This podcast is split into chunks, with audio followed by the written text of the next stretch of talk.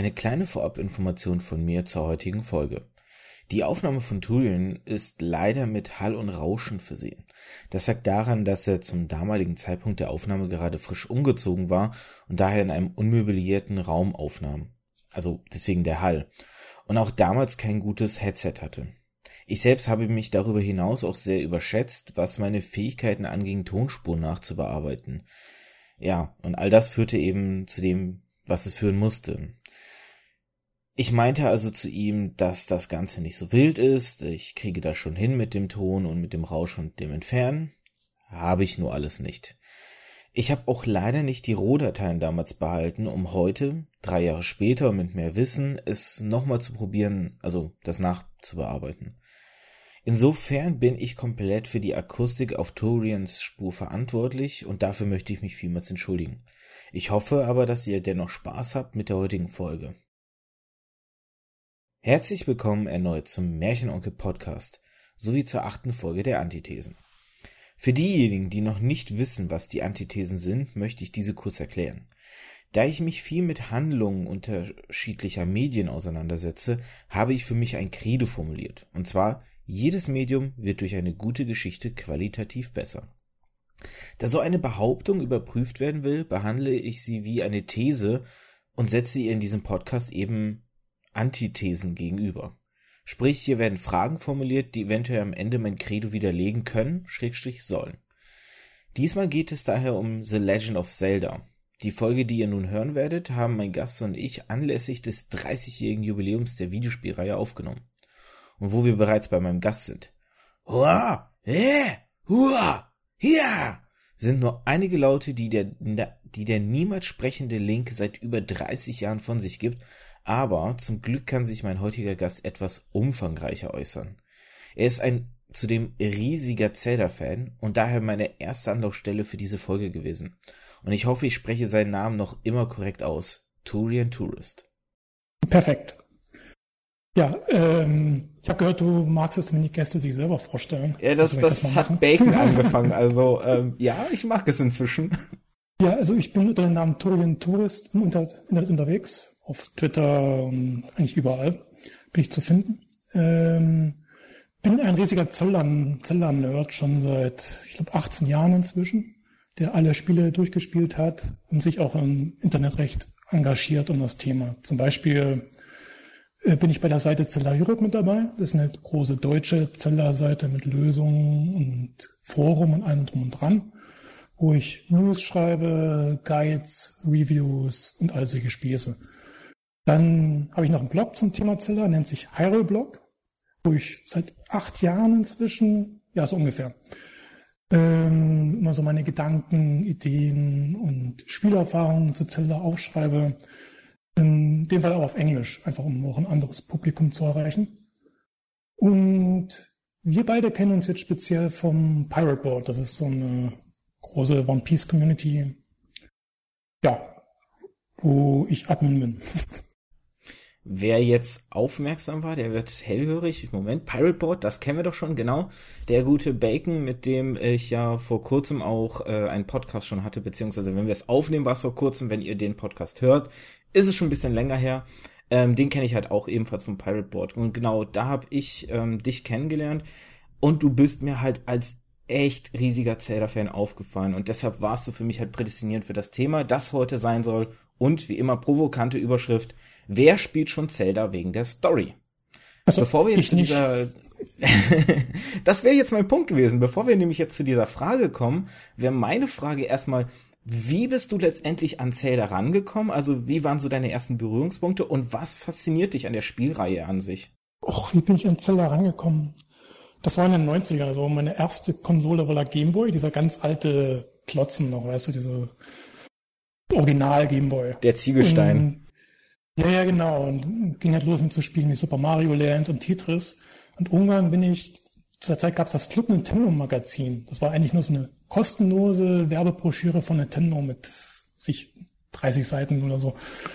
Und die erschien alle drei Monate. Und da war halt mal so ein Artikel über Link's Awakening drin.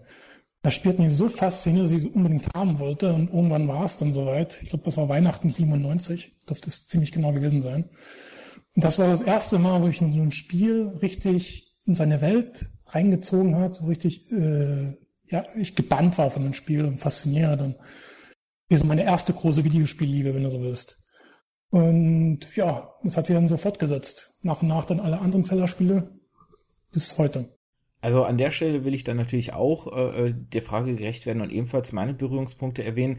Mein erster Bezug zu Zelda war auf dem Super Nintendo. Ähm, wobei ich dann auch später natürlich das Gameboy-Spiel gespielt habe, aber mein erstes ähm, Zelda-Spiel war A Link to the Past. Ähm, auf dem Super Nintendo damals wirklich richtig schön. Ähm, das, das Witzige oder das Kuriose war noch, fast wäre mein Bezug, erster Bezug zu Zelda eher auf dem N64 gewesen. Ich hatte nämlich die Wahl als Kind, möchte ich ein bisschen warten, also es ging so mein Geburtstagsgeschenk, möchte ich noch ein bisschen warten auf nach meinem Geburtstag, dann hätte ich mir einen N64 wünschen dürfen und bekommen. Ähm, ich war aber natürlich so ungeduldig gewesen als Kind und wollte sofort ein Super Nintendo haben. Und ähm, bis heute sage ich tatsächlich immer wieder, war dank meiner jugendlichen oder kindlichen Ungeduld die bessere Entscheidung, weil für mich irgendwie der Super Nintendo einfach die, die geilere Konsole ist. Ähm, aber somit wäre fast statt A Link to the Past halt ähm, ein anderer Zelda-Titel mein Erstbezug geworden. Und ja, ich war, ich war sofort fasziniert von dieser Spielreihe und verliebt von dieser Spielreihe. Ähm, hab dann noch Link's Awakening auf dem Gameboy gespielt und dann durch Mangel an N64 und GameCube auch lange kein Zelda mehr spielen können, bis ich ein paar Jahre später dann durch ähm, 3D, äh, nee, durch den Nintendo DS und durch die Wii halt wieder ein bisschen den Weg zurück zu dieser Leidenschaft zurückgefunden habe. Du hast ja jetzt schon direkt geantwortet, auch auf die Frage, ähm, wer Zelda spielt wegen der Story. Gibt es überhaupt in Zelda eine Story? Ich meine, klar, es gibt jetzt diese inzwischen offizielle Zeitlinie, die aber für mich gefühlt zum Beispiel auch gar keinen Sinn richtig ergibt und so ein bisschen wirkt, als wäre sie so zwanghaft aufgesetzt worden. Ist schon recht konstruiert, das kann man so sagen. Das ist einfach nur, um den Fans auch eine gewisse Befriedigung zu geben. Äh, weil das ja eine Frage war, die seit Urbeginn quasi im Raum stand. Wie verhalten sich, verhalten sich die Zelda-Spiele zueinander? Und zum 25-jährigen Jubiläum, also vor fünf Jahren, hat der Nintendo Hyrule Historia rausgebracht, mit dieser Zeitlinie, um einfach auch das mal aufzuklären. Ähm, aber generell ist es schon, dass jedes Spiel so eine Story für sich hat. Einige Spiele sind äh, Sequels oder Prequels, also die stehen dann auch im direkten Zusammenhang zum anderen Titel, aber größtenteils ist schon mal die Story für sich in jedem Spiel. Es hat da jetzt keine äh, große Saga ist, sage ich mal so, die jetzt alles überspannt und der jetzt Nintendo folgt. So ist es jedenfalls nicht. Ja, also, dass die einzelnen Geschichten ja für sich stehen, das finde ich ja noch okay. Aber auch diese, diese Geschichte, ich sehe es halt auch so wie du, dass es letztendlich ein Wunsch der Fans war, irgendwie das Ganze in einen zeitlichen Kontext zu zwingen. Ähm, für mich hat sich Zelda immer so ein Stück weit wie Final Fantasy angefühlt. Jede Geschichte stand eben für sich und hatte nur zufällig diese gleichen Rahmenparameter oder mehr oder weniger gleiche Aspekte, die halt immer wieder auftauchten, wie etwa der Weltenname Hyrule oder halt, dass der Protagonist immer Link heißt. Aber für mich war es eigentlich nicht so, dass das, dass das so ein Gesamtwerk ist.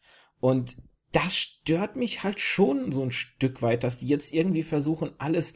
Und ich habe auch das Gefühl, mit den neueren Teilen versuchen sie auch noch eher das Ganze sinnig in dieses Gesamtkonstrukt einzubinden, als sie es halt, weil früher war es einfach wirklich so gefühlt jeder Teil für sich und okay. Und heute so, okay, ein bisschen müssen wir das Ganze dann wieder doch in dieses Gesamtkonstrukt reinbringen und das tut den Spiel nicht gut, für mich zumindest. Nimm mal zum Beispiel, weil äh, das Einzige, was mir jetzt einfallen würde, ist Skyward Sword, wo sie halt gesagt haben, okay, wir machen ein Spiel, was sich ganz am Anfang spielt. Ja, aber auch zum Beispiel in Wind Waker die Geschichte, dass das Hyrule ist und dass es einfach nur überflutet ist und so Sachen. Ähm, also ich, ich äh, gut, ich kann es jetzt, ich kann es jetzt nicht so an einzelnen Belegen festmachen. Es ist eher, wie gesagt, nur so ein Gefühl, dass es versucht das wird. War ja, Wind Waker war ja der Punkt, wo wir das erste Mal diese Zeitlinie gespalten überhaupt haben. Einfach weil sie eine komplett andere Story jetzt aufgelegt haben. Die hatten ja einen, auf der einen Seite haben sie Majora's Mars gehabt, was Ocarina of Time folgt. Und dann haben sie eine Story gemacht, die äh, so gesagt haben, okay, jetzt das spielt dann nach Ocarina of Time und dann wurde die Welt geflutet, nachdem sozusagen der, der Held verschwunden ist. Das war schon mal da so ein Punkt. Nintendo hat ja immer behauptet, es gibt eine offizielle Zeitlinie, wie sich alle Spiele in Relation zueinander stehen. Und das hat immer die Fans natürlich unmotiviert zu überlegen, okay, wie schaut die Zeitlinie eigentlich aus? Was, wie könnte, wie können, ja, genau so. Wie, das war mal so die Frage im Raum, wie schaut die offizielle Zeitlinie aus? Und bis Nintendo natürlich dann irgendwann diese Frage beantwortet hat. Ja, es ist ja auch nicht mal, nicht mal richtig eine Zeitlinie nur, weil es ist ja auch vor allem diese Splittung in mehrere Zeitlinien, die ja in Ocarina of Time durch die jungen Link und erwachsene Link Geschichte ja auch resultiert. Mhm. Ja, das, das Abstruse war eher dann noch diese andere Zeitlinie, wo sie gesagt haben, okay, hier hat Link gegen Ganondorf verloren. So eine Art Was-wäre-wenn-Szenario. Und hier sind dann so Spiele wie A Link to the Past und äh, ja, Link's Awakening und so weiter. Das ist eher noch das Kuriose daran. Wenn wir jetzt schon uns einig sind, dass die offizielle Zeitlinie als Story in Anführungszeichen ja nicht wirklich gut funktioniert und Sinn macht, würdest du denn sagen, dass die einzelnen Spiele für sich gute Geschichten erzählen? Kommt auf das Spiel an. Also das wären dann Ausnahmen. Zum Beispiel bei Link's Awakening war es wirklich der Fall, wo sie sich eine interessante Story für das Spiel überlegt haben, unabhängig vom Gameplay. Bei den anderen Spielen ist es halt meistens so, es kommen zuerst die Gameplay-Elemente, es wird überlegt, was äh, ja, was soll diesmal das große Gimmick sein? Zum Beispiel Link soll sich in einen Wolf verwandeln können. Link ist diesmal ein Werwolf in Twilight Princess. Ähm, und, und diese Ideen wird dann nochmal so die Story gesponnen. Zum Beispiel, ja, das krasse Beispiel ist Midna. Midna existiert ja ein, nur weil Shigeru Miyamoto gesagt hat, dass der Wolf alleine schaut langweilig aus. Es wäre besser, wenn irgendwas auf den Wolf reitet. So kam überhaupt erst der Charakter Midna zustande. Es ist also nicht so, dass Nintendo rangeht, okay, wir wollen jetzt diesmal eine Story über eine verfluchte Prinzessin erzählen aus dem Schattenreich, sondern Nintendo geht halt so ran, wir wollen, dass diesmal Link sich in einen Wolf verwandelt und darauf basierend entwickelt sich dann die Story. Und deshalb würde ich behaupten, dass die Story an und für sich ist mehr so ein Mittel zum Zweck. Dass einfach eine Story da ist, aber ich würde jetzt die Spiele nicht wegen der Story spielen. Würdest du oder Könntest du Zelda zutrauen, dass äh, Nintendo Zelda-Spiele machen könnte, die auch mit der Story überzeugen? Das, die Frage impliziert ja, dass die Spiele bislang noch nicht mit der Story überzeugt haben. Ich meine, es gibt ja durchaus Spiele, die eine ganz gute Story haben, wie Link's Awakening oder Majora's Mask. Wären zum Beispiel zwei meiner Favoriten. Ich fand auch die Story von The Wind Waker eigentlich sehr gut, mit dem überfüllten Ozean und dem Ganondorf, der eigentlich das, Hyrule, das alte Hyrule wieder haben wollte es sind jetzt nicht unbedingt schlechte Stories, aber sind eben konstruiert. Also ich frage deshalb, weil ich ähm, unter anderem ja neben dem selber Podcast machen auch gerne Podcast höre und da gibt's halt zum Beispiel auf ein Bier mit André Peschke, eben, äh, noch Mitarbeiter bei der GameStar und Jochen Gebauer, ehemaliger Mitarbeiter bei der GameStar. Und es gab mal so einen schönen Satz, den der Jochen Gebauer ähm, ähm, gesagt hatte und den ich sehr, sehr passend finde, weil er halt wirklich häufig genau das wiedergibt, wenn man sich Geschichten in Videospielen anschaut. Und zwar, wenn die Geschichte des Videospiels, wenn ich sie als Buch lesen wollen würde, dann ist es eine gute Geschichte. Ja, und das ist das formuliert, ja. Das Problem ist bei Zelda, ähm, ja, wie viel davon würde man als Buch lesen wollen? Also tatsächlich ist es halt so, dass auch die zum Beispiel von dir erwähnten Majora's Mask und Link's Awakening, die wären wahrscheinlich, wenn ich jetzt überlege, ähm, auch wenn ich Spaß bei anderen Zelda-Spielen hatte, aber das wären tatsächlich die einzigen beiden, wo ich sagen würde, ja, die würde ich mir als Buch durchlesen wollen würden. Alle anderen eher nicht. Ja, wie gesagt, die Story ist in den Spielen meistens mehr so ein Mittel zum Zweck. Es ist in erster Linie ein Motivator, das Gameplay voranzutreiben. Meistens geht es ja darum, ich erwecke die sieben Weisen oder sonst irgendwas dass du einfach eine Zahl an Dungeons hast, die du dann abklapperst und um dann sozusagen das Spiel zu beenden, beenden zu können. Uh, ja, also nein, ich würde jetzt keine Bücher dazu lesen wollen, das, obwohl es natürlich zum Teil auch Mangas gibt, die auch jetzt, aber die sind dann auch sehr stark abgewandelt von der Story, damit da eine etwas lesbarere Geschichte zusammenkommt. Gut, dann gehen wir doch mal direkt zu den ähm, von uns beiden gelobten Spielen, Majora's Mask und Link's Awakening. Denn tatsächlich würde ich sagen, dass diese beiden Spiele halt wirklich interessante Konzepte und interessante Stories haben, die diese beiden Spiele auch für mich ein bisschen von den anderen abheben. Ähm, klar, Zelda hat diesen, diesen Fokus aufs Gameplay, da würde ich dir auf jeden Fall beipflichten. Und dieser Fokus, der macht für mich auch die Spiele ein Stück weit natürlich aus. Aber ich finde, dieses ständig nur auf Gameplay, so gut poliert es auch ist, es nutzt sich mit der Zeit irgendwann ab. Und es ist ja auch zum Beispiel so, dass tatsächlich ähm, die Zelda-Spiele eher im Westen beliebt sind äh, und weniger in Japan. Also ich weiß nicht, wie es aktuell noch so ist, aber es ist tatsächlich wohl früher so gewesen und ich vermute mal fast, dass es immer noch so ist, wobei auch ein einzelnes Zelda-Spiel das komplett drehen könnte, aber ich glaube, es ist bis heute nicht passiert, dass ähm, dass sich Zelda halt in Japan gar nicht so gut verkauft, sondern wirklich die Fangemeinde hauptsächlich in Europa und Amerika sitzt. Und für mich zum Beispiel war Link's Awakening damals als Kind so das erste Zelda-Spiel, ähm, wo ich so gemerkt habe, okay, wobei gut, es gab damals auch noch nicht so viele, aber wo ich so gemerkt habe, okay, das hier ist irgendwie anders und besonders. Und vor allem damals als, als Kind waren mir noch nicht mal so die, die vollkommene Tiefe, die dieses Spiel auch bietet, wirklich klar. Weil wenn man sich mal Link's Awakening anschaut, die Story um den Windfisch und diese Insel, die nur ein Traum des Windfisches ist, das hat so eine unglaubliche Tiefe, die, die ist man ja eigentlich von Zelda nicht gewohnt. Und ich denke deshalb schon, wenn sie nochmal es so versuchen würden, auch zum Beispiel mal Joris Mask war wieder so ein Experiment, was eben in so eine richtige Richtung ging. Vielleicht ist das so dieser Punkt auch, ich weiß jetzt nicht, ob es nur lautes Geschrei der Fans ist oder ob wirklich die Mehrzahl an Fans das wünschen, ernste und erwachsene Zelda-Spiele ja zum Beispiel. Äh, ja, sicherlich. Man muss sich ja nur mal die Reaktion anschauen bei Triforce Heroes, was das neueste Zelda ist, wo die Story wirklich äh, ja eigentlich ein Witz ist, wenn man das so will. Äh, wer es noch nicht kennt, darum geht es einfach, dass ja, um das Königreich Textil, ja, wo die Prinzessin verflucht wurde, einen hässlichen Ganzkörperanzug zu tragen. Und sozusagen dann Helden losziehen, um eine Hexe zu jagen, die sie verflucht hat. Und das war es einfach nur. Das ist einfach nur so eine sehr oberflächliche Scherzstory, wenn ich so will. Und darauf reagieren die Fans natürlich eher negativ. Die sagen, die wollen halt schon irgendwas haben, was erwachseneres, e-, epischer, wie sich Twilight Princess oder Majora's Mask. Ich finde, das merkt man auch immer an den Reaktionen, wenn dann die ersten Trailer auf der E3 wieder kamen. Ich weiß noch, damals war das, oh, wann war das?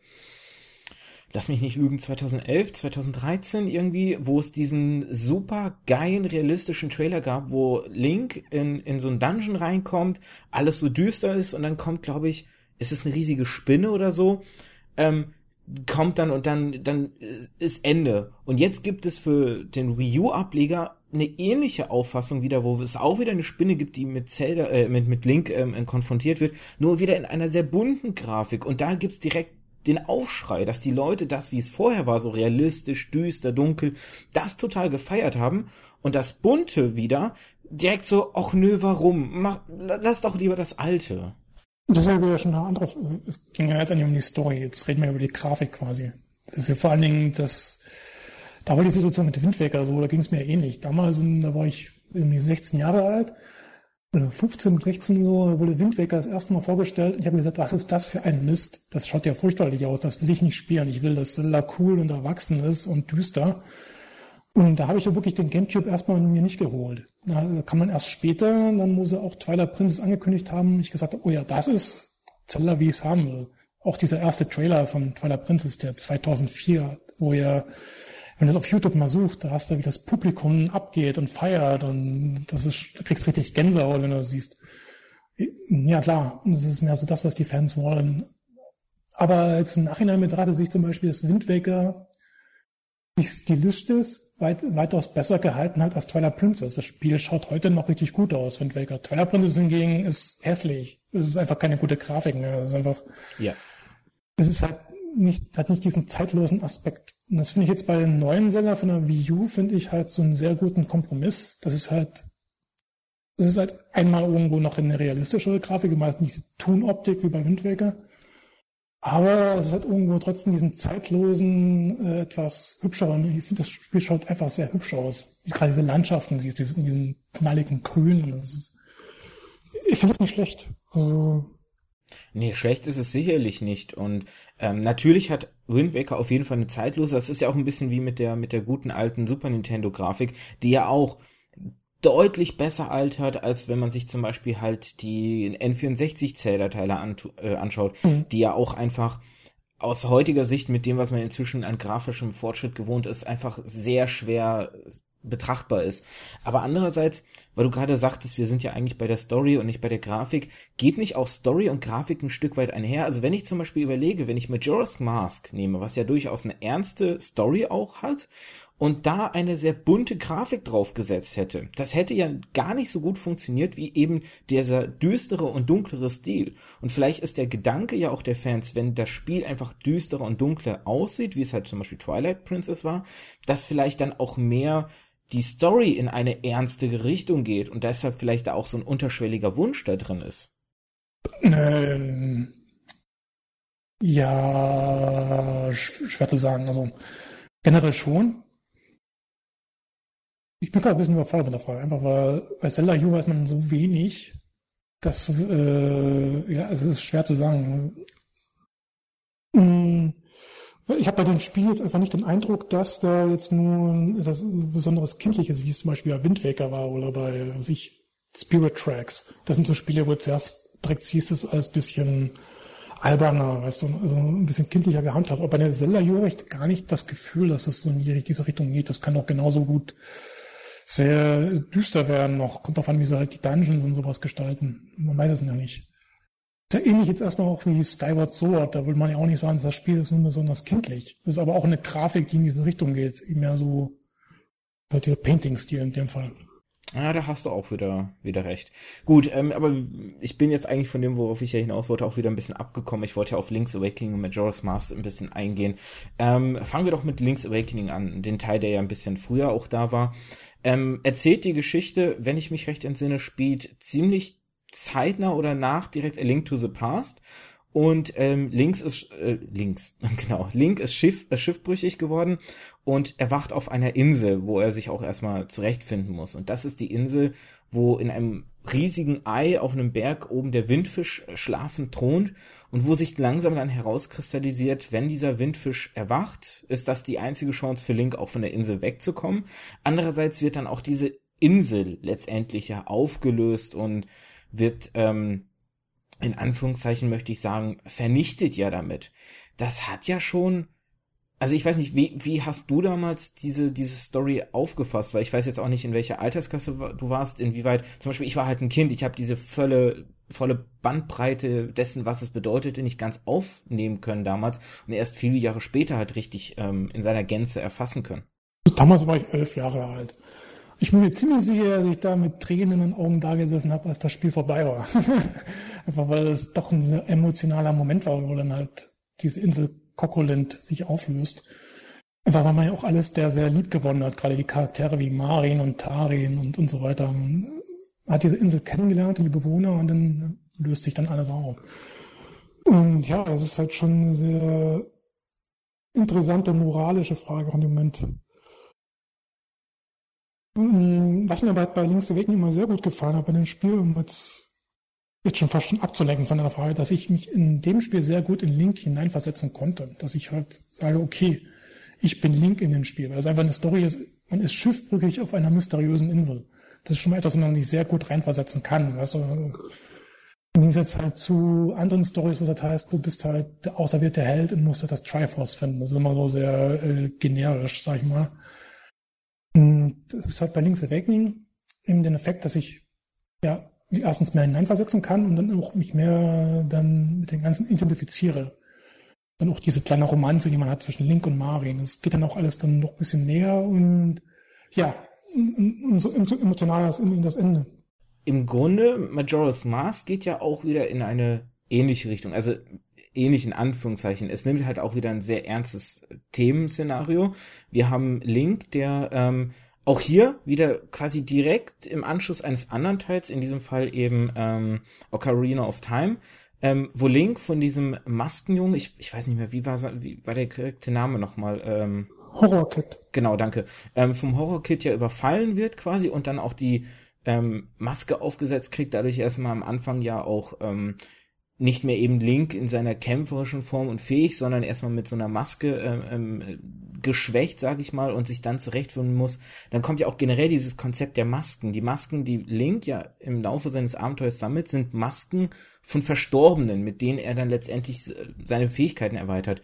Das ist ja auch schon, also ich meine, wenn man, wenn man so ein Spiel dann ein Kind vorsetzt, oder Link war ja, Zelda war ja bis dahin so ein bisschen, ähm, dadurch, dass ja auch die vorherigen Spiele vielleicht mich als Kind eher gepackt haben und, und meine kindliche Generation auch mitgenommen haben, wenn ich überlege, das als Kind zu spielen, das ist ja schon, oh, also ich, ich habe es damals nicht direkt gespielt, ich habe es bis heute noch nicht gespielt, ich wollte es immer, immer nachholen, aber ich überlege mir mal, welchen Einfluss hätte das wohl auf mich gehabt? Ich glaube, das hätte mich schon bisweilen sehr verstört auch.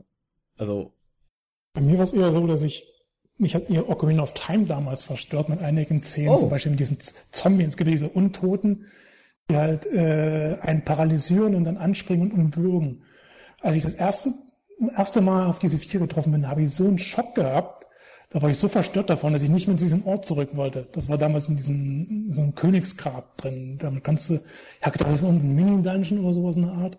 Dort, dort geht's vielleicht im Spiel weiter. Und dann bin ich auf diese Viecher gestoßen. Ich wollte nur noch weg da. Ich war so ja selber paralysiert davon, von diesem Erlebnis. Und irgendwie, ja, auch gemerkt haben wir doch eigentlich sehr düstere Stellen. Zum Beispiel, sobald man dann das erste Mal erwachsen wird, landet man in diesem total zerstörten Stadt Hyrule, die alle, die voll ist von diesen Zombie-Viechern. Und das ist halt auch alles so eine düstere Atmosphäre in dem Moment. Und da war ich schon abgehärtet, wenn ich, wo ich auf Majora's Mask zuging.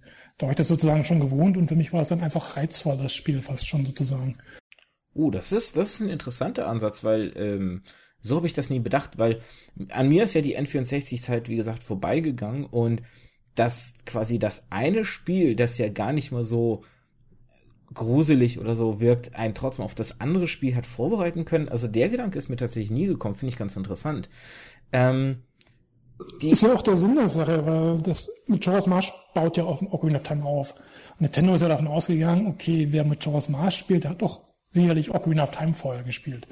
Entsprechend schwerer ist auch das Spiel gemacht und es wäre so ja für Leute, die Ocarina of Time gespielt haben, jetzt noch eine Herausforderung wollen. Das war eben Majora's Mask. Und ja, deswegen ja, geht man auch davon aus, dass du schon ein bisschen vorbereitet bist im allem. Auch was solche, was solche Momente angeht, dieses, dieses Düstere. Ähm, ich überlege jetzt gerade, wie ist denn das mit dem, mit dem Mond? Welchen, wie hast du den damals empfunden? Weil das ist ja auch noch so ein besonderer Faktor, der ja auch noch einen gewissen, sehr gruseligen Aspekt mit sich gebracht hat. Man hat ja diesen Mond, der ja innerhalb von drei Tagen auf den, auf die Welt runterstürzt und der ja auch wirklich mit einer richtig gruseligen Fratze dahergekommen ist. Und immer wenn man nach oben geblickt hat, ja quasi, wenn man im Freien war, hat man diesen Mond sehen können, der sich da genähert hat. Ähm, hat der irgendwie nochmal so einen besonderen Einfluss auf dich gehabt? Eher weniger. Für mich ist entscheidender bei dem Spiel aber eher die Atmosphäre, die dadurch entstanden ist. Gerade diese Unruhestadt im Zentrum. Äh, dieses Feeling, was du hattest, einfach unbeschreiblich geil. Auch von den ganzen Soundeffekten her und von den ganzen Möglichkeiten, was es da zu entdecken gibt. Du hast da wirklich, diese drei Tage sind ja komplett modelliert. Du hast, jeder Dorfbewohner hat seinen eigenen Tagesablauf. Und das entdeckst du halt nach und nach. Und du hast immer diese ganzen Geräusche, wie aus die Zimmermänner, die bauen da irgendwas. Du hast halt den Uhrturm, du hast halt, wie er sich dreht und die ganzen Uhren, wie sie alle rattern. Und du hast halt immer auch, wie der Mond näher kommt, der erschüttert immer die Erde so ein bisschen. Dann, dann ruckelt das ganze Spiel quasi. Das ist einfach eine sehr geile, dichte Atmosphäre, die dadurch entstanden ist und die auch bei einem hängen bleibt. Ähm, ich fand jetzt den Moon selber nie so bedrohlich, weil im Spiel hast, denkt immer zuerst, man hat diesen Zeitdruck, der ist aber gar nicht wirklich da, weil du immer am Anfang der drei Tage zurückreisen kannst. Du kannst die Zeit verlangsamen, kannst du auch noch machen und dadurch ist das Spiel eigentlich jetzt, man spielt eher mit der Zeit als gegen die Zeit. Von daher habe ich nie so jetzt das Gefühl gehabt, um Gottes Willen, die Welt geht unter, ich muss mich jetzt beeilen. Das habe ich nie in den Spielen empfunden. So. Weil es gar nicht so sein muss. Ich weiß noch, dass damit nämlich genau immer beworben wurde, so von wegen der große Zeitdruck. Man hat nur drei Tage Zeit und oh Gott und muss sich so beeilen und man muss ja alles richtig machen und so. Das weiß ich ja, noch. Das hat, auch, das hat auch viele abgeschreckt. Das war ja das Problem, dass viele gesagt haben, ich will nicht Zeller unter Zeitdruck spielen. Es war ein völlig falsches Bild von dem Spiel, weil in dem Spiel, ja, wenn du es richtig machst, hast du nie wirklich großen Zeitdruck. Weil du kannst ja immer alles so einteilen. Eigentlich musst du nur einen Dungeon komplett im Stück spielen aber das ist problemlos machbar innerhalb dieser drei Tage. Und daher, ja, ist der Zeitdruck im Spiel für mich nie ein großes Problem gewesen.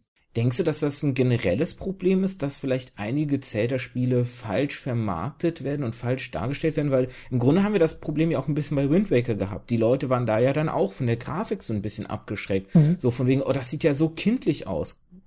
Könnte das sein? Na gut, wie es jetzt Wind Waker anders vermarkten. Das hat nochmal diese Grafik. Ich war ja damals auch davon abgeschreckt und hätte, das war so ein Spiel, wo ich dann erst im Nachhinein entdeckt habe, wie gut es ist ich dann auch gemerkt habe, oh, schlecht, so schlecht ist es eigentlich gar nicht.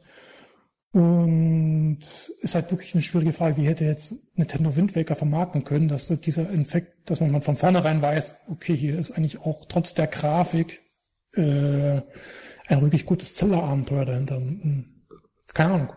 Schwer.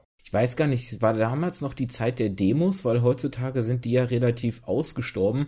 Ich überlege gerade, ob zu Gamecube-Zeiten noch Demos ja verteilt wurden. Ich überlege. Es gab natürlich, es gab sogar diese Collectors Edition von Zelda, da war eine Demo von Windwerker mit drauf, die man so 20 Minuten spielen konnte. Dadurch habe ich überhaupt das Spiel kennengelernt, weil ein, da war ich bei der Bundeswehr, da hat ein Studienkamerad hatte den Gamecube mit, mit Mario Kart und dieser, dieser Demo von Wind Waker. Und da habe ich einfach mal ausprobiert und habe gemerkt, hey, das Spiel ist eigentlich ganz geil. Das ist gar nicht so schlecht, wie ich dachte. Und dann habe ich mir halt auch irgendwann selber ein Gamecube geholt.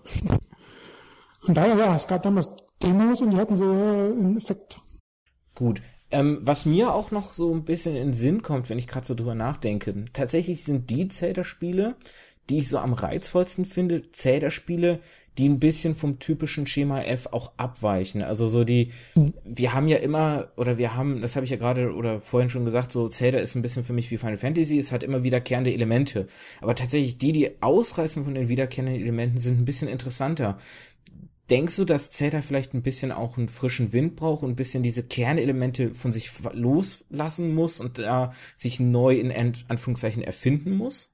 Mm, na, generell öffnet sich jetzt Zeller mit jedem Spiel ja fast schon um ihn neu. Da sind ja mal sehr neue Ideen dabei. Äh, aber genau, ja, ich bin schon der Meinung, dass Zeller man auch gewisse Kernelemente herunterreißen kann und darauf basieren was komplett Neues mal erfinden könnte, was halt sich vielleicht von gewissen Klischees auch loslässt, die sich über Laufe der Zeit halt etabliert haben. Äh, das ist ein sehr komplexes Thema, wo man fast einen eigenen Podcast drüber machen könnte. Wollen uns jetzt ein bisschen auf die Story konzentrieren. Nee, weil ja. ich, ich komme nur darauf jetzt zu sprechen, weil ähm, dann wäre ich nämlich, hätte ich jetzt den Schlenker gemacht zu einem Spin-off der Zelda-Reihe, welches wirklich, wirklich komplett ohne Story auskommt, von dir aber immer in höchsten Ton im Forum gelobt wird. Ich denke, du ahnst schon, worauf ich hinaus will. Ich habe mich tatsächlich. Links Crossbow Training? Äh, nein, nicht ganz. ähm, ich habe tatsächlich mich, mich, mich lange gesträubt vor diesem Spiel und ich habe es mir jetzt vor kurzem in einer von der ach, was Saturn oder Mediamarkt Kauf 3 bezahlt 2 Aktion geholt. Ich habe es noch nicht eingelegt. Hm. Ähm, ich rede von Hyrule Warriors. Das spielt aber eine Story, mein Freund. Und das ist sogar eine ziemlich coole Story. Was heißt coole Story? Das ist eine sehr Fanservice-lastige Story, wo du halt, halt eine großbrüstige Zauberin hast, die total fanat und link ist und äh, in ihren Waren alle Zeiten zusammenbringt, wo halt alle möglichen Charaktere aufeinandertreffen. Und das ist auch, auch sehr coole Filmsequenzen in dem Spiel mit drin. Es ist einfach sehr viel Fanservice und macht eine Menge Spaß. Also von daher ich die Story jetzt gar nicht mal jetzt außen vor lassen bei dem Spiel. Oh, tue ich, ich dem Spieler echt Unrecht, weil ich bin ein bisschen vielleicht dann vorbelastet, weil Hyrule Warriors erinnerte mich halt immer natürlich und ich denke mal, der Bezug ist auch nicht ganz weit hergeholt an Dynasty Warriors und bei Dynasty Warriors würde ich halt echt nicht davon reden, dass die irgendwelche tollen Geschichten haben. Vielleicht habe ich mich davon ein bisschen ähm, in meinem Urteil beeinflussen lassen. Ich würde doch gar nicht mehr sagen, dass Dynasty Warrior jetzt keine großen Stories hat. Da geht's ja immer um diese drei Königreich-Saga. Ja, aber das ist. Die ja auch sehr, okay, hier im Westen nicht sehr beliebt ist, aber zumindest auch in Japan ein großes Ding ist. Also ich, ich habe hab die Spiele gerne gespielt, aber ich habe so, nie okay, ich habe sie selber nicht gespielt. Also ich habe sie gern gespielt, aber ich habe da echt nicht das Gefühl gehabt, dass die Story, weil letztendlich war wirklich das, worauf sich das Spiel ein bisschen versteift hat, die Massenschlachten, wo du halt wirklich mhm. mit deinem einzelnen Typen durchmarschierst und ep ep epische, riesige Massen an Gegnern hattest, wo du dich durchgeschnetzelt hast mit, weiß ich nicht, 800er Kombos, weil du da 800 Gegner im, im Stück halt weggebratzt hast und also ja, natürlich ist die Story da, die ist dann immer in so einem kleinen Filmchen zwischen den einzelnen Kapiteln oder zwischen den einzelnen Missionen, wird die halt vorangetrieben. Aber dieser ganze geschichtliche Hintergrund, der durchaus auch sehr interessant ist, der wird da nie wirklich so vertieft, wie man es sich vielleicht wünscht oder wie ich es mir teilweise auch gewünscht habe, weil ich wirklich auch Interesse an diesem historischen Hintergrund hatte. Insofern hatte ich halt dann auch immer die Befürchtung, dass in Hyrule, Hyrule Warriors das ähnliche Problem letztendlich besteht, dass da nur so eine Geschichte als Aufhänger dient, um sich letztendlich einfach durch die Massen an Gegnern schnetzeln zu dürfen. Ja, kann, schon, kann man schon so sagen. Ja, also hier eher der Aufhänger, dass halt eine Erklärung dafür da ist, dass alle möglichen Charaktere aus den verschiedenen Zellerspielen zusammentreffen. Das ist eher so der Hintergrund der Story. Wie gesagt, es ist reiner Fanservice. Also man sollte jetzt hier keine besonders äh, interessante, durchdachte Story erwarten, ist klar. Ich wollte einfach nur sagen, das Spiel hat auf jeden Fall trotzdem eine Story. Weil du jetzt sagst, das klang jetzt bei dir so, wie als wäre gar keine Story da. Ach so, nee, nee, ich meinte jetzt nur Aber, keine, die ähm, wirklich von Gewichtung halt ist. Mm, ja, es ist eine Story, die Spaß macht. Ich sag, formuliere es mal so. Und natürlich macht das nur einen ganz kleinen Prozentanteil des Spiels aus, weil die Story spielst du halt in wenigen Stunden durch. Aber hauptsächlich verbringst du halt in diesen Abenteuermodus, der keine Story hat, wo es wirklich nur darum geht, sich blöd durch Massen zu kloppen und das macht halt über 90 Prozent des Spiels aus. Aber macht halt trotzdem Spaß, weil das Gameplay irgendwo, ja, fetzt. Das Thema Gameplay ist ja auch so der Punkt. Ähm, Zelda ist für mich natürlich ein Spiel, was sich eben durch sein wirklich super gutes und durchpoliertes Gameplay halt auch abzeichnet. Ähm, für mich zum Beispiel war wirklich als Kind war es immer so, dass ich mir von einem neuen Zelda-Spiel immer einfach nur gewünscht habe, ich möchte ganz viele Dungeons haben. Also ich war zum Beispiel auch, ja, das, also wenn ich überlege, geht mir genauso, geht mir genauso. wenn ich mir jetzt überlege, Link to the Past hat ja auf, hat ja am Anfang erstmal die drei normalen Dungeons und dann kommen wir in die Schattenwelt, wo man glaube ich nochmal sieben Dungeons abklappert. So. Es sind sogar acht. Also insgesamt sind es zwölf Dungeons in der Link to the Past, wenn man Schloss Hyrule noch mitzählt. Ja gut, stimmt. Ne, das war immer so, das war immer so die Top-Zahl, die erst jetzt äh, nochmal Link Between Worlds hat da mitgehalten. Und die sonst noch keinen Zeller überboten hat. Und natürlich jedes Mal sage ich mir auch immer, oh, ich hätte gerne ein Zellerspiel, was 16 Dungeons hat oder mehr, aber es ist einfach, dass es das nochmal übertroffen wurde. Ja, aber das macht so Spaß und dann und dann auch die ganzen Objekte finden. Ich meine, das Inventar in A Link to the Past, wie vollgestopft das ist. Oder auch in Link's Awakening. Link's Awakening hat ja auch immerhin noch richtig gut ähm, sieben oder acht Dungeons mit den Musikinstrumenten gehabt, ähm, wo man dann auch ganz viele, wenn man sein Inventar aufgemacht hat, auch ganz viele Unterobjekte hatte, auch teilweise Objekte, die man nicht explizit jetzt in einem Dungeon brauchte, sondern die man für andere Dinge auch gebraucht hat. Das fand ich zum Beispiel auch schön. Ähm, oft ist es ja so, du findest ein zentrales Objekt in einem Dungeon, was du brauchst, um den Dungeon abzuschließen. Und ähm, daraus bildet sich dein Inventar. Und bei Link to the Past gab es halt auch ein paar Objekte, die auch noch abseits dessen nützlich waren, die zum Beispiel einfach besondere Schadensobjekte gewesen sind oder oder ähm, also ich denke jetzt an diese Medaillons, die, wenn ich mhm. wenn meine Erinnerung nicht komplett mich täuscht, hauptsächlich noch später nur noch diesen Schadensfaktor hatten und auch, glaube ich, in den Dungeons nie relevant waren. Ähm, oder du hast dann auch so coole Sachen, dass du, wenn du die Welt erkundet hast, das hatte so ein bisschen auch Open-World-Feeling, weil du konntest auch so viel in der Welt entdecken. Irgendwo eine Höhle und dann musstest du durch diese Höhle kommen mit Hilfe deiner Zauberstäbe und hast am Ende halt eine Belohnung dafür gekriegt, wenn du die, oder auch wenn du die ganzen Herzteile gesammelt hast und auf die Suche. Es gab so viele Dinge zu entdecken in so einer großen Welt, also wie gesagt, Link to the Past hat wirklich Open World Feeling für mich, ohne dass du das Probleme hattest, wie zum Beispiel jetzt bei einem Assassin's Creed, plop, plop, plop, plop, plop, plop, plop, oh, lauter Marker, die jetzt dir anzeigen, hier kannst du was machen, sondern du hast einfach erforscht und hast die Dinge gefunden. Gut ist. Ja, so mag ich Zeller auch am liebsten. Wenn, meine, wenn man das allererste Zellerspiel anschaut auf dem NES, das war halt genauso, du hattest eine komplett offene Welt. Du konntest auch direkt als erstes ins achte Dungeon rein, wenn du magst. Das war halt sehr schwer, aber man konnte es machen. Und diese Freiheiten, dieses für sich selber alles entdecken, das ist auch etwas, was für mich in Zeller eigentlich so den größten Reiz ausmacht. Und für mich Zeller ist Erkunden. Deshalb bin ich auch, mag ich Zellerspiele, die sehr linear sind äh, und sehr konstruiert. Zum Beispiel Twilight Princess oder Skyward Sword als große Beispiele. Weniger. Und ich freue mich auch irgendwo jetzt auf das neue Zeller für die U, weil da es ja wirklich wieder mehr in diese Richtung geht. Große offene Welt. Rumlaufen, entdecken mal schauen, was daraus wird. Und darauf bin ich wirklich gespannt. Und auch jetzt schon mit Link Between Worlds, da sind sie auch wieder zurück bis hin zu dem, was man in Link to the Past hatte. Okay, man hat ja da zwar dieselbe Oberwelt wieder benutzt, aber Aber das war legitim, das fand ich, weil es waren trotzdem genug Änderungen, dass du trotzdem das Gefühl hattest, okay, du kennst diese Welt noch, gerade wenn du früher es gespielt hast, du kennst das Ganze noch, aber es ist doch irgendwie auch anders. Also hier sind auch so viele neue Sachen und andere Sachen. Also ich habe wirklich. Ich würde so gar nicht unbedingt was dagegen sagen. Ich, ist auch Elite Between Worlds ist auch einer meiner Lieblingszellerspiele geworden. Oh ja, oh ja. Also es ist sehr geil, ich kann es nur empfehlen. Von daher, ja, mich freut, dass es wieder mehr in diese Richtung geht. Dieses Entdecken, dieses Erkunden und nicht dieses äh, geradlinige. Und auch was du jetzt angesprochen hast, ist auch so eine Krankheit von modernen Zellerspielen, ist mal dieses Prinzip von Dungeons. Man besiegt einen Miniboss, kriegt dafür ein Item. Mit diesem Item löst man alle Rätsel in den Dungeons, besiegt den Endboss. Und danach brauchst du das Item vermutlich nie wieder. Das ist halt immer so äh, nicht sehr befriedigend, um ein bisschen mehr Abwechslung muss in das Spiel rein.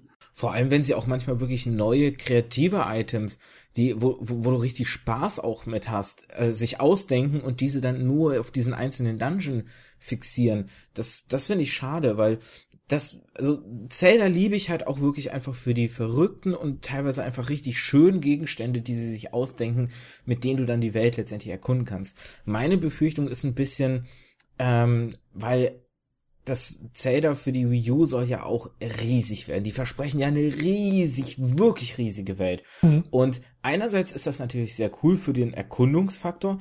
Andererseits ist so ein bisschen meine Befürchtung, ja, was ist, wenn, wenn die Welt aber auch zu leer und zu trostlos, wenn ich, wenn ich so ein bisschen das Shadow of Colossus Feeling dann irgendwann kriege, dass ich minutenlang durch diese Welt reite, ohne irgendein Leben, sei es ein feindliches noch freundliches Leben anzutreffen ob, ob mir das dann gefallen wird, also da, das ist meine Befürchtung ein bisschen. Ja, das ist ein ganz großes Problem, was du ja ansprichst, was ja auch schon in der Vergangenheit einige Zellerspiele gehabt haben. Zum Beispiel Wind Waker hat man diesen großen Ozean gehabt, aber war halt immer sehr viel Copy-Paste, sag ich mal. Man hat sehr viele Inseln, die sehr gleich sind und eine kleine Insel mit einer Feenquelle drauf oder was weiß ich.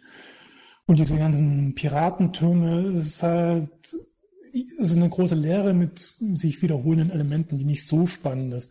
Und auch Twilight Princess ist halt eine sehr weite Welt da für damalige Verhältnisse. Oh, ja. Aber gibt doch nicht viel zu entdecken. Du hast ein paar Felsen, ein paar Schatztruhen irgendwo in der Ecke, aber. Oh, da hat es mich auch ganz sehr gestört. Da hat es mich richtig, richtig gestört. Da war ja jetzt, Ende 2014 haben sie ja Zelda Julia mal so eine 10 Minuten, Viertelstunde ein bisschen gezeigt, wo Ayunuma und Miyamoto da durch die Landschaft geritten sind. Und da kam mir die Kritiken auf, das schaut ja fürchterlich leer aus.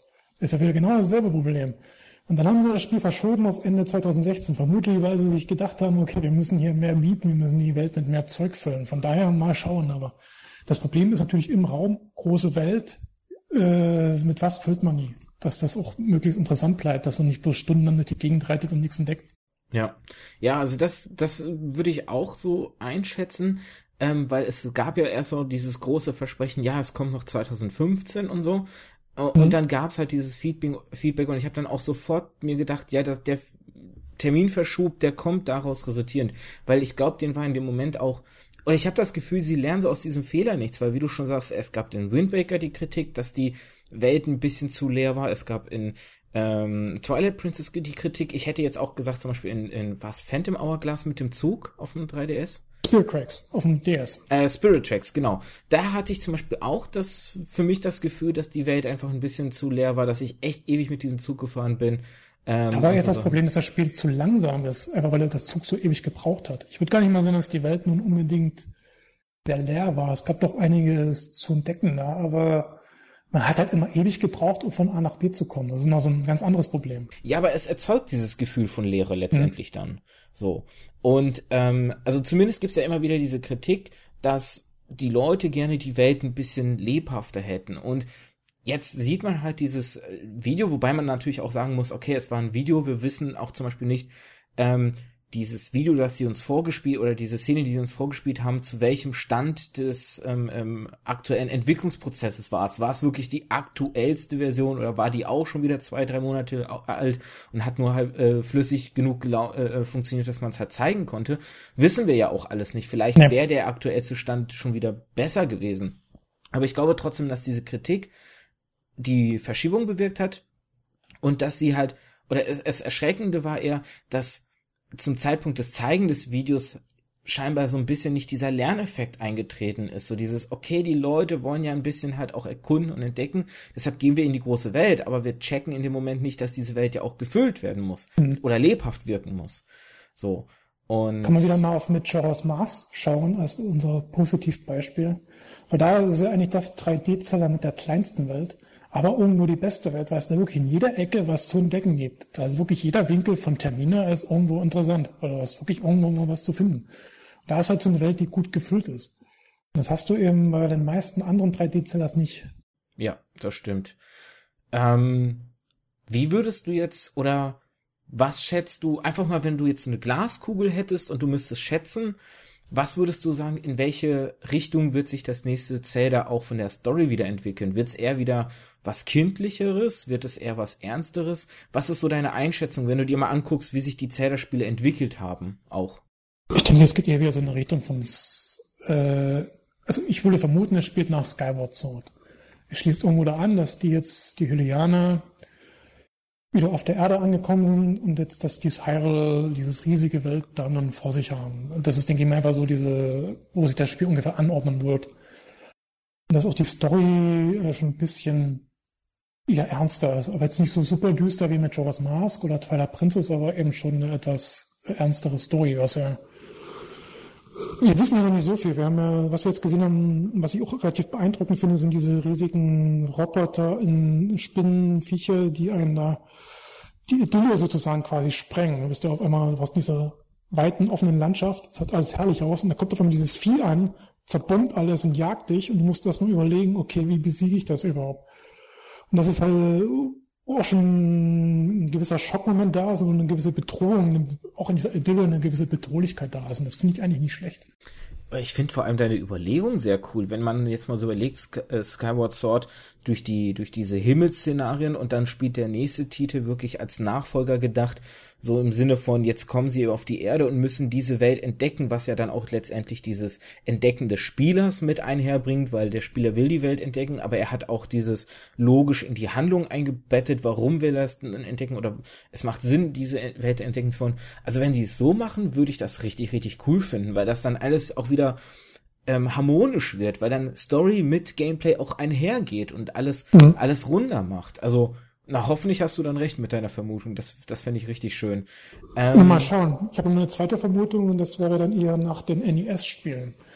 Einfach weil du in Zelda 2 auch schon so eine riesige Welt hattest. Das ist ja nochmal das Zelda mit dem größten Hyrule. Mhm. Weil ähm, ganz der ganz südwestliche Zipfel von der Welt in Zelda 2 ist sozusagen das Hyrule aus dem ersten Spiel. Das ist wirklich so ein ganz kleiner Fleck. Mhm. Und dem, das, das Hyrule aus dem ersten Spiel entspricht ja meistens so, was man auch in den anderen Spielen hat. Also Todesberg, Hylia See und sich die verlorenen Wälder. Also diese Ecke, diese typische Ecke von Hyrule.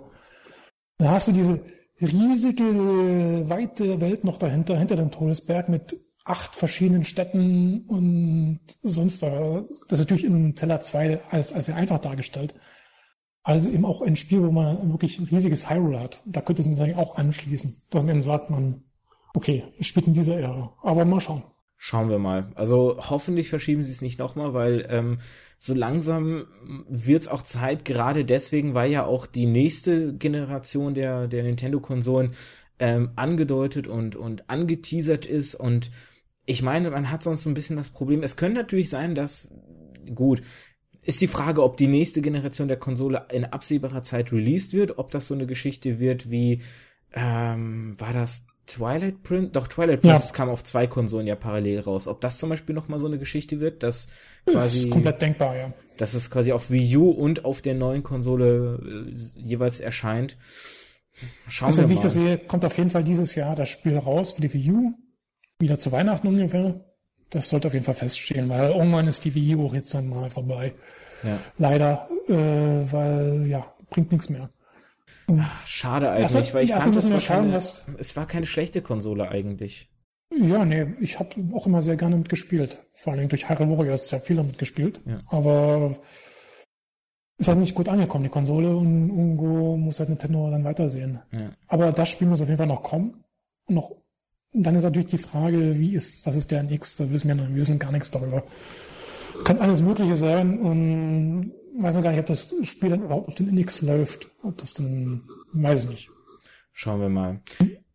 Also. Aber es ist halt komplett möglich, dass das auch auf beiden erscheint. Aber ähm, ja. Also es ist, schon fast meine, es ist schon fast meine Vermutung. Also ich glaube tatsächlich, also man muss ja auch ein bisschen die Grafik be betrachten. Ähm, es sah ja schon sehr, sehr toll aus, sehr, sehr gut. Und wir wissen ja, die Wii U ist jetzt nicht die äh, stärkste Konsole, die ähm, ähm, perfekt mit PS4 oder Xbox mithalten kann. Das ist aber auch nicht das Ziel letztendlich der Wii U gewesen. Und das finde ich verkennen auch viele. Also ich mag es generell nicht so auf nur Grafik achten, weil ich finde gerade Nintendo dafür interessant, dass sie mit Spielkonzepten arbeiten. Und deshalb ist es ja letztendlich auch so, dass die besten Spiele von Nintendo selbst für die Nintendo-Konsole kommen ähm, Zombie U jetzt ja. mal ausgenommen, das war wirklich einer der wenigen Vertreter, wo es mal wieder ein Third-Party-Anbieter ähm, geschafft hat, ein richtig schönes Spiel für diese ungewöhnlichen Konsolen rauszubringen. Ähm, wo ich auch überhaupt nicht verstehen kann, dass man das jetzt als Zombie nochmal rausbringt, weil das Kernelement ist ja dieses Tablet und damit zu arbeiten. Also ich kann mir das auch gar nicht vorstellen. Naja, aber da schweife ich ab. Ähm, ich glaube schon tatsächlich, dass das Zelda-Spiel dann auch nochmal auf der nächsten Konsole mit erscheint direkt oder oder wenn die nächste Konsole mit rauskommt, dass da das vielleicht sogar als Launch-Titel dann nochmal als HD Remaster oder sowas rauskommt, mhm. weil ich glaube, dann gerade so als grafisches Zugpferd könnte das dann auch sehr hilfreich nochmal sein für die nächste Konsole. Mhm, ja, ist komplett möglich. Aber ich denke mal so, gerade dieses Spiel ist halt wirklich ein Push für die Wii U. Man sollte auch irgendwo man sollte auch immer das Gefühl haben, dass jede Nintendo-Konsole sich lohnt. Das ist, ich glaube, das erste Mal, wo man sich sagt, die Wii U hat sich vielleicht nicht so sehr gelohnt, weil, weil es ein bisschen Nintendos eigene Schuld war, weil sie irgendwo auch keine Spiele rausgebracht haben, die jetzt, mhm. wo, man sagt, ich muss unbedingt dafür eine Wii U haben. Es gab zwar auch sehr gute Spiele, wie zum Beispiel Mario Kart 8 und Smash Bros. und so weiter. Das sind alles Titel, die man schon irgendwie mal hatte. Ich habe schon, ich hab schon Smash Bros. und Mario Kart auf der Wii spielen können. Das ist immer noch gut genug. Oder auf dem 3DS. Es war jetzt besser, das neue Zeug, aber jetzt vielleicht nicht so gut, dass man jetzt unbedingt dafür die Wii U haben muss. Das hat die, die Konsole auch insgesamt nicht so gut gemacht. Weil einfach die Titel gefehlt haben, wo man gesagt ich brauche dafür jetzt unbedingt die Wii U. Ich glaube, Zelda U ist jetzt so einer der großen Titel, wo man sagt, ja, dafür will ich mir eine Wii U kaufen. Das ist einfach mal ein hammergeiles Spiel. Und wenn sie jetzt in E sagen, ja, kommt doch für ein X, dann kann man sich die U, es ist wirklich die U eine Konsole gewesen, die man sich hätte komplett sparen können, theoretisch, für viele. Ja, ja. Und auf der anderen Seite muss man auch das Spiel sagen, man will ja auch, dass das Zelda-Spiel sich gut verkauft. Dass auch das ein großer Erfolg wird, dass wieder mal ein richtig erfolgreiches Zelda nach Ocarina of Time und Twilight Princess wird. Das ist halt bei Wii U vielleicht nicht unbedingt gegeben. Ja. Ist, aber wie gesagt, hängt auch vom NX ab. Der NX könnte auch eine totale Katastrophe werden, wir wissen es noch nicht. Von daher erstmal schauen, was jetzt auf der i3 mit zu, auf uns zukommt. Ich hoffe bloß nicht, dass sie mit dem, mit der NX den Fehler machen, dass sie jetzt quasi den Grafikwahn wieder aufnehmen und, und da vielleicht in die Schiene wieder reinrutschen, so nach nee, dem Motto. Nintendo gar nicht. Also Nintendo ist ja immer eine, die erfolgreichste Konsole in der letzten Generation war die Wii. Das haben die nicht durch Grafik geschafft, sondern durch gute Gameplay-Ideen. Durch eine, etwas, was auch allgemein gut ankam beim großen Publikum. Und dahin wird Nintendo wieder zurück wollen nicht irgendwie jetzt mit sich mit äh, Sony und Microsoft um die Wette streiten, das bringt nichts. Äh, abschließend noch ein kleiner Faktor, weil Virtual Reality wird ja auch immer interessanter und spannender. Könntest du dir ein Zelda-Spiel in Virtual Reality vorstellen? Mm, ich habe noch nie Virtual Reality ausprobiert, also sowas wie Oculus. Von daher ist schwer zu sagen. Zelda ist ja eher etwas, was man entweder aus der Vogelperspektive spielt oder aus der äh, Third-Person-Ansicht, während Virtual Reality mehr so auf die Ego-Ansicht ausgelegt ist. Ja auch, ganz am Anfang wollte ja so Ocarina of Time sollte ursprünglich auch aus der First-Person-Perspektive gespielt werden. Aber das haben sie alles geändert, einfach weil sie es besser macht mit der ähm, Rückgang sich einfach mal Link auch sieht und Link ja auch sich jung sein kann oder erwachsen sein kann oder ein Gorone sein kann oder ein Zora sein kann. Das ist wichtig, dass man Link auch sieht. Was halt nicht so gut ist für äh, VR.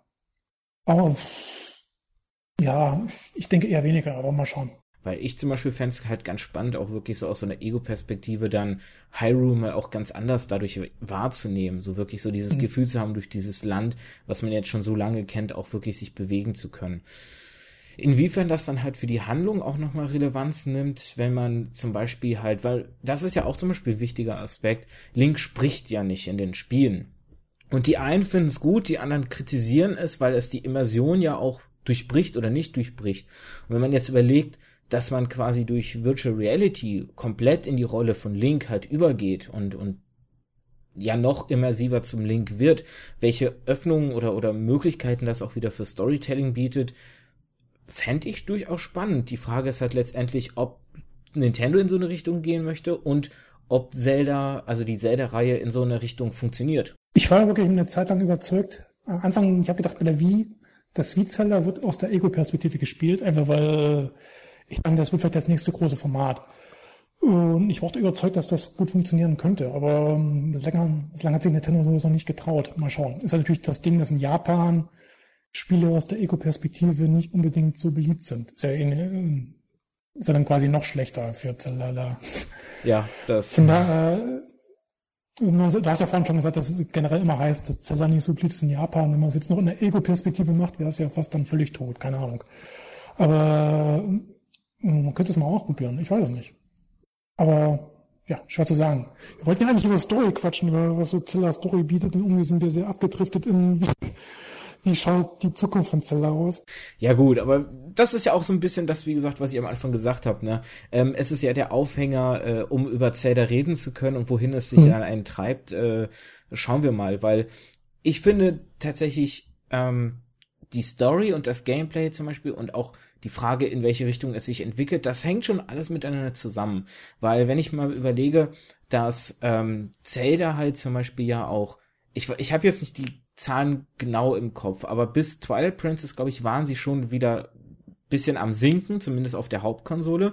Und mhm. Twilight Princess hat da ja auch nochmal einen Schwung gegeben. Ob es jetzt allein an dem grafischen an der grafischen Darstellung liegt oder ob es auch an anderen Elementen liegt, wie etwa zum Beispiel. Es liegt hauptsächlich daran, dass Twilight Princess eben ein Starttitel für die Wii war, sich damals besonders gut verkauft hat. Gut, ähm, da kennst du dich eher aus, weil du da natürlich noch mal ein bisschen äh, tiefer in der Materie drin bist.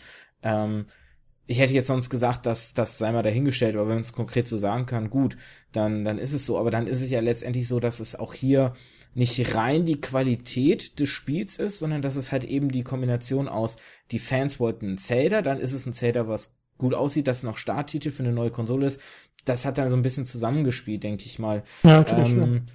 Aber dann ist es halt das Problem, dass es auch hier letztendlich so ist, wäre das ein anderer Umstand gewesen, hätte selbst Twilight Princess wahrscheinlich dann auch wieder nicht diese guten Zahlen erreicht.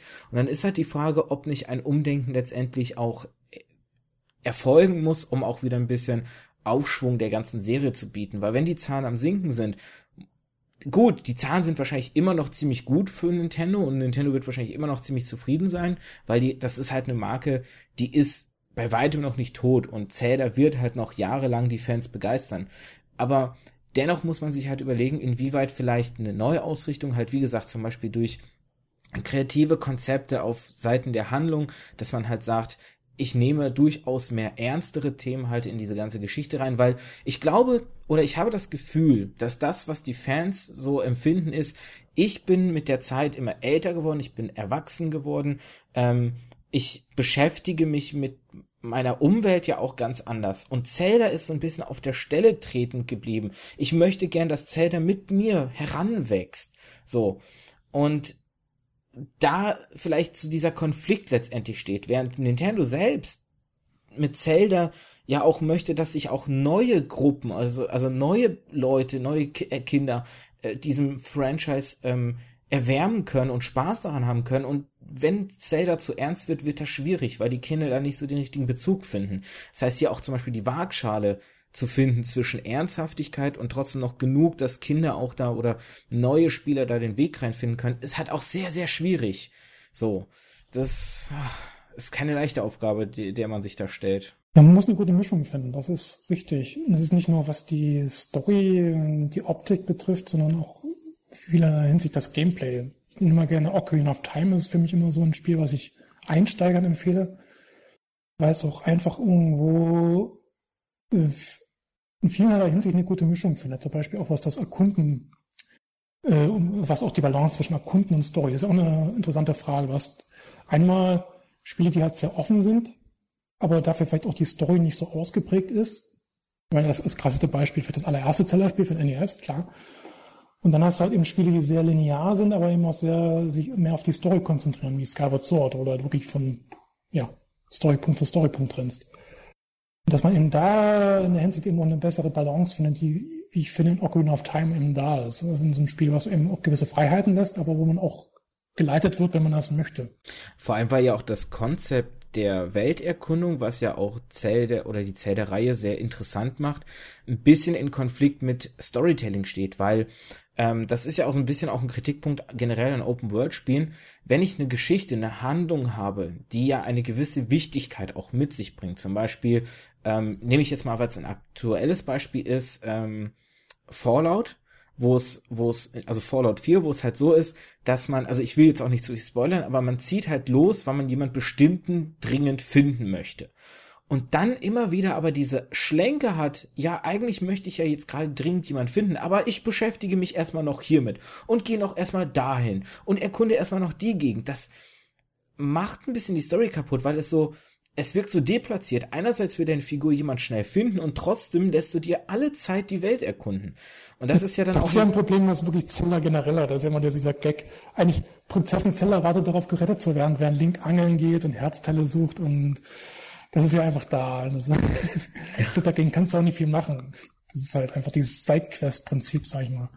Ja, wobei auch hier dann letztendlich der Aspekt wieder ist, wie man diese Sidequest einbindet. Wenn man wieder logisch einbindet, dass man diese Sidequest machen kann, weil man am Ende etwas kriegt, was einem bei der Suche nach zum Beispiel Prinzessin Zelda hilft, dann hat das auch schon wieder einen etwas in sich logischen Aspekt. Ja klar, aber man braucht es halt meistens nicht ja, wo wir wieder wären bei den Gegenständen, die man an einer Stelle braucht und danach nie wieder, was, was halt echt auch schade ist. Also man sieht, es, es greift alles schon so ein Stück weit ineinander und klar, wir wollten über die Story reden, aber man merkt auch, selbst die anderen Dinge, über die wir geredet haben, haben doch auch wieder Einfluss auf die Story und die Story letztendlich auch wieder Einfluss darauf.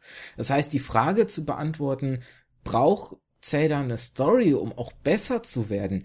Ich glaube, die kann man nicht einfach per se mit einem Ja oder einem Nein abtun, weil man schon da, also man würde mit einem Ja oder mit, mit, mit einem Nein es sehr versimpeln, was, was aber eben nicht der Fall ist, weil es stecken schon sehr komplexe Mechanismen letztendlich. Allein schon, wenn man halt den, den, den Zusammenhalt zwischen Gameplay und Story betrachtet, dass das Gameplay halt sich mit der Story beißt, wenn man es nicht vernünftig einbindet und so. Da, da ist halt schon eine, schon eine, schon eine gewisse ähm, Wechselwirkung, sage ich jetzt mal. Schon meistens, ob ich gesagt habe, dass die Story eher um das Gameplay gesponnen wird und ich es auch fördern soll und antreiben soll. Das bei den meisten Zelda-Spielen. Bei einigen ist es sehr offensichtlich wie Spirit Tracks, wo du halt eine Story hast, mit wo äh, Schienen als Ketten ja, den Dämonen kenne ich sich über das ganze Land ziehen, auf denen du halt mit dem Zug fährst. Oder wo du ganze Rassen hast, die ja nur für die Story existieren, wie die Lokomo. Auch hier fände ich es dann aber mal spannend, wenn Nintendo mal den äh, den, den, den Schritt wagen würde, zu sagen, okay, wir machen zuerst die Story und drehen diesmal den Spieß quasi um und machen das Gameplay um die Story. Das fände ich mal ganz interessant, wie dann ein Zelda-Spiel aussehen könnte, quasi wie da der, die, vielleicht auch die, die, die Harmonie zwischen Gameplay und Story dann nochmal besser wäre. Ob man da wirklich dann den Fall hätte, dass man sagt, okay, hier ist, ist es wirklich so, dass die Story das Spiel besser macht, weil die Story einfach zuerst war und das Gameplay dann passend drum gesponnen wurde. Das würde ich nicht denken. Was mir am besten immer gefällt, sind Stories, die man auch erkundet, wie das, äh, ja, wie die Spielwelt selber. Das ist für mich eine gute Story in Zelda, wenn ich nicht nur von einer Cutscene zur nächsten renne, wie in Skyward Sword, sondern wenn ich wie in Majora's Mask mir da eben die Zeit nehme, mir in Unruhestadt alles zu erkunden und dann vielleicht mehr Hintergründe erfahre, weil ich mit der Oma mir die Geschichten vom Karneval anhöre und dann mehr und mehr zusammenkommt. Weißt du, das ist, sowas finde ich wesentlich reizvoller bei Zelda, eine Story, die man auch erkundet, genau wie das Spiel auch selber, weißt du. Ah, dieses, ähm Und ein anderes Beispiel ist zum Beispiel Metroid Prime. Das ist noch so ein sehr geiles Spiel, was, wo man eigentlich von der Story nicht viel mitbekommt, außer man fängt halt an, alles zu scannen und man, man, man kriegt dann die ganzen Hintergründe mit. Das ist zum Beispiel eine Story, die ich in so einem Action-Adventure sehr reizvoll finde.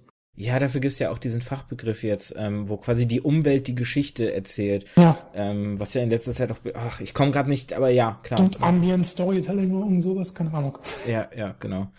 Ähm, gut, ich glaube dann, die Zeit verrinnt nämlich, wir müssen langsam Schluss machen, auch wenn ich gern wirklich noch weiter mit dir reden würde. Aber ähm, wir, wir kommen halt, also wir könnten auch wahrscheinlich ewig jetzt, wir könnten auch über die einzelnen Spiele im, im Zentre äh, oder jedes einzelne Spiel nochmal auseinandernehmen, aber ähm, das würde halt einfach zu lang werden. Vielleicht bei einem zweiten Podcast, dass man sich nochmal irgendwie ein zweites Mal zusammensetzt und dann vielleicht noch mit jemand anderem, dass man überlegt, ja, und Bacon ist ja auch ein ganz großer Zelda-Fan. Mhm. Oder auch der ähm, Metzelmörder, mit dem ich bereits hier einen Podcast gemacht habe, ein, äh, ein Kumpel von mir, der ist ja ebenfalls ein großer Zelda-Fan und dass man da vielleicht zu dritt nochmal ein bisschen dann einzelne Spiele rauspickt. An der Stelle erstmal vielen, vielen Dank, dass du dabei warst. Es war mir eine sehr große Freude.